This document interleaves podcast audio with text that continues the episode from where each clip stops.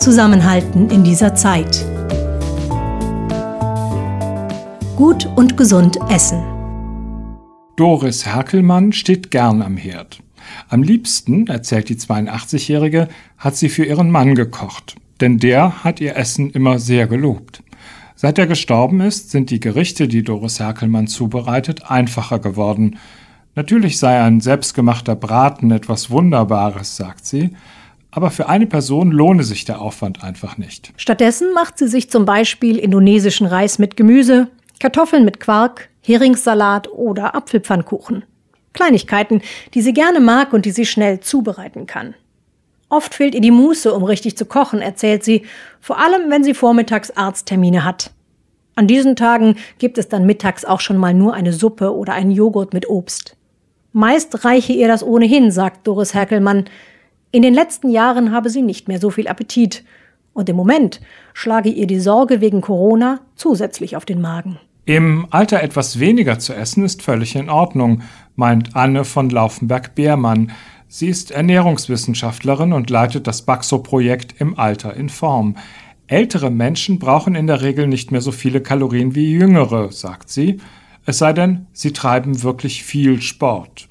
Deswegen können die Portionen kleiner werden, aber auch dann seien zwei Dinge wichtig. Das Essen muss schmecken und es muss alle Nährstoffe enthalten, die der Körper braucht. Ausreichend Obst und Gemüse, Vollkornprodukte, höchstens zwei bis dreimal in der Woche Fleisch, dafür mindestens einmal in der Woche Fisch. All das gehört zu einer ausgewogenen Ernährung dazu. Außerdem pflanzliche Öle und Milchprodukte wie zum Beispiel Joghurt oder Käse. All denen, die sich nur wenig bewegen, rät Anne von Laufenberg-Beermann dabei lieber zur fettreduzierten Variante zu greifen, denn die hat nicht so viele Kalorien. Ebenfalls wichtig, ausreichend trinken. Am besten anderthalb Liter am Tag und möglichst zuckerarm, also statt Saft und Limonade lieber Wasser, Tee oder Schorle. Die wichtigsten Hinweise rund um das Thema gesundes Essen hat die Deutsche Gesellschaft für Ernährung in zehn Regeln zusammengefasst. Unter den Suchbegriffen 10 Regeln und DGE kann man sie im Internet nachlesen oder als Infoblatt herunterladen. Ferdinand Gerd Toberens hat sich noch nie fürs Kochen interessiert.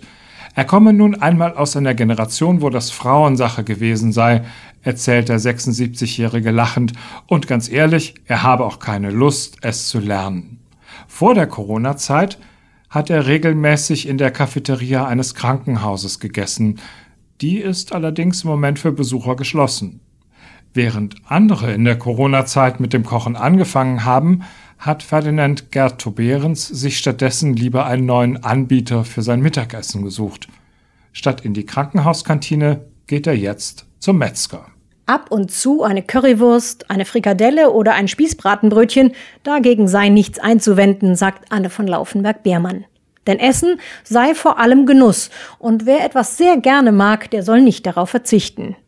Aber Abwechslung ist wichtig. Immer das Gleiche zu essen, warnt die Ernährungswissenschaftlerin, könne schnell zu einer Mangelversorgung führen. Und was das Mittagessen aus der Metzgerei angehe, auch zu viel Fleisch und zu viel Salz sind nicht ideal. Ferdinand Gerd Toberens weiß das. Manchmal sagt er, mache er sich schon Gedanken, ob er sich gesund genug ernährt. Aber bisher sei sein Arzt mit seinen Werten noch sehr zufrieden.